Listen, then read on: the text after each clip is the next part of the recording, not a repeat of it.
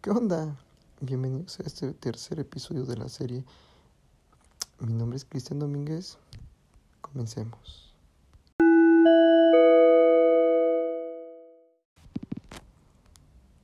Los dos modelos del diseño organizacional que se describen en esta sección son ideas importantes en la teoría y la práctica de la administración. Por un lado está el modelo mecánico.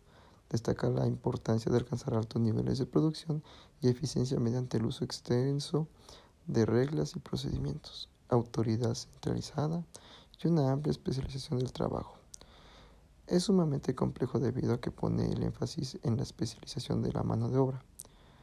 Es muy centralizado debido a su énfasis en la autoridad y responsabilidad.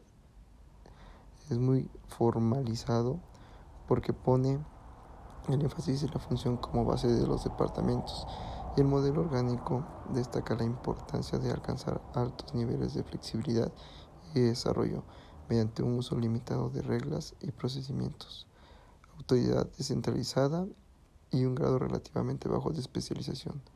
Es relativamente simple debido a que no enfatiza la especialización y si cada vez más el alcance del puesto también es relativamente informal debido a su énfasis en el producto y los clientes como bases para los departamentos.